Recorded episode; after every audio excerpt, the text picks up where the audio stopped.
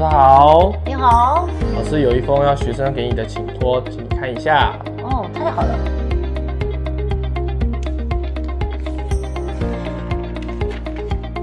哇哦，亲爱的黄老师，我对世界各国的国家的风土民情很有兴趣，请老师指点迷津。太好了，让我们一起去看看这个美丽的世界吧。让我们一起起飞吧！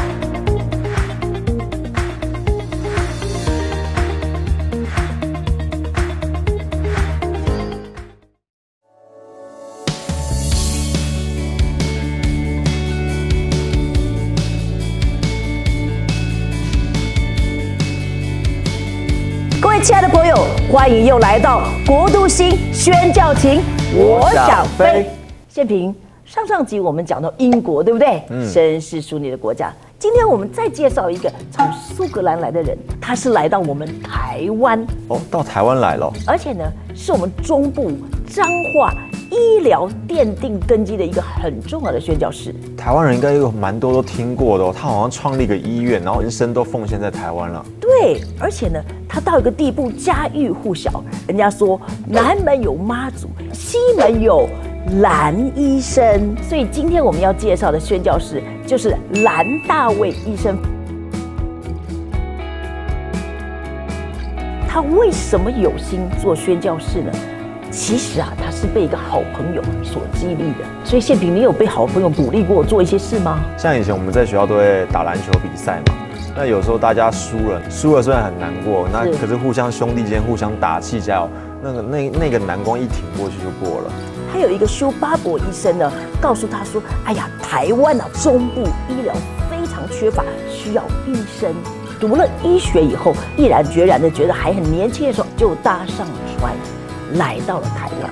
啊，来医生来的时候，不是他光他一个人，他跟另外一位医生，还有一位牧师一起来。他还好，他有团队一起来，不是个人啊，不然一个人的话，感觉也是。”人生地不熟，他也不会中文。刚开始的时候，这种是连台语也不会，那真的不知道该怎么样跟当地人沟通了。说到台语啊，你知道蓝医生跟他的儿子，他们都说的非常好的台语哦，他们都很会说台语吗？对，因为他们来到这个台南的时候，就请了当地的秀才。那个年代就是清朝的时候，是来教他们台语。谢平，你台语说的怎么样？台语无盖好呢，马西会听不会说，所以呢，他们当时人所付上的代价。很不得了。蓝医生的时候来到台湾的中部，他们就开始在这个彰化的一个礼拜堂开始他们最草创的医院，直接把诊所放在礼拜堂。事实上说诊所呢，其实他们只有两三床的竹床，结果呢，他们一天大概要整两三百个人，都还有人排不进。到最后他们就说了，前一百五十个人是免费诊，哇，一百五十号之后。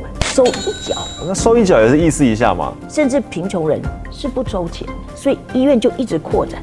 因为这样的缘故，这个礼拜堂不够，嗯，他们就慢慢的发现他们要买地，后来他们寻寻觅觅就找到一块地，所以他们就开始建构这个地。刚开始的时候叫做英利，哈，不是国立，英利彰化基督教医院。后来几十床，后来到七十五床的一个医院，有七十五个病床是很多了。当时对啊，我现在在想，就是那他们的人手够吗？其实我相信他们一个人就当好几个人用。他是不是还有在请当地的人，然后让让他们自己的助手，还有他自己本人去培育当地的人？他知道他一个人做永远不够，所以他就定义要栽培他的助手。那我觉得这个蓝医生不仅改变了很多病患的生活跟他的生命。他改变了很多，其实一般的台湾平民老百姓的生命呢。有可能他本来只是一个要去种田，因为这个蓝医生来到彰化，然后跟着他去学医，他可能就变成一个医生了。他的人生的生命轨迹改变了另外一个方向，哎，他影响了好多人哦。就像刚刚你说的一样，有很多人也许要种田，也许一生就这样平平凡凡过，也许也够聪明，可是他没有机会学这样一个比较高端的专业的技术。嗯，所以其实这也是给我们一个很好的提醒。第一。我们要渴慕去学哦这些专业。第二个，我觉得我们也要去栽培别人，好，不是说刚我会我就去就好。他是到当地，你看栽培了许多助手，所以对台湾中部的医疗有非常大的贡献。医院一直发展，一直演变，到后来就是现在变成我们彰化，就叫医院。而且呢，他们那边还有个公园纪念蓝大卫医生。我觉得这个真的是一件非常不能说用成就感，我觉得很有意义的一件事情。就是你谁能想到，原本这么久以前、几十年前或是一百年前以前的事情，那个时候都一片荒芜，什么都没有，甚至连一个诊所都要在礼拜堂里面，然后只有两三个竹床，然后甚至连来的人都是可能。食不果腹，衣不裹衫的这种过了那么长日子之后，因为他们的心情根源可以变成现在那么的繁华跟发达，甚至影响了一整个这片社会的所有的医疗体系。其实这是一个很好的典范，来生用了他的一生真正落地生根，所以我觉得对我们啊，尤其是年轻人是一个很好的提醒，就是我们做事情大家都要快，最好三年五年就做出个成果，如果没有成果，你就会觉得你失败，别人就会说你失败。可是你看看早期训教师有没有三五年就一定有什么伟大的成果？不见得。可是当他一生整给他时间花在那个地方的时候，他的影响力是无穷的。那另外我要说的故事就是，他呢来的时候是单身训教师，他来了十六七年以后才碰到他的太太。这么久啊？对，那个时候他已经四十二岁。所以你看，这其实也是给我们一个很好的一个思考：我们是不是问神说，你给我什么，所以我才这样做？或者是说，主啊，你要我做可以，等到你给我什么，我才做什么。可是蓝医生没有，我相信他刚开始来的时候，他会孤单啊，也会寂寞。可是他的意向，他的使命远远胜过这些。他的妻子一来，就帮他顶下了所有这些教儿童的工作啊、业务的工作。所以等于是蓝夫人一来，不仅填补他的情感，还填补了他好多原本的医院的不足。当然，我们下面就要讲一个人人称道。其实也成为医学院的一个经典。老师，你说的是不是彰化基督教医院？他到现在还挂着的一幅画，然后好像是蓝医生，就是为一个小男孩吧。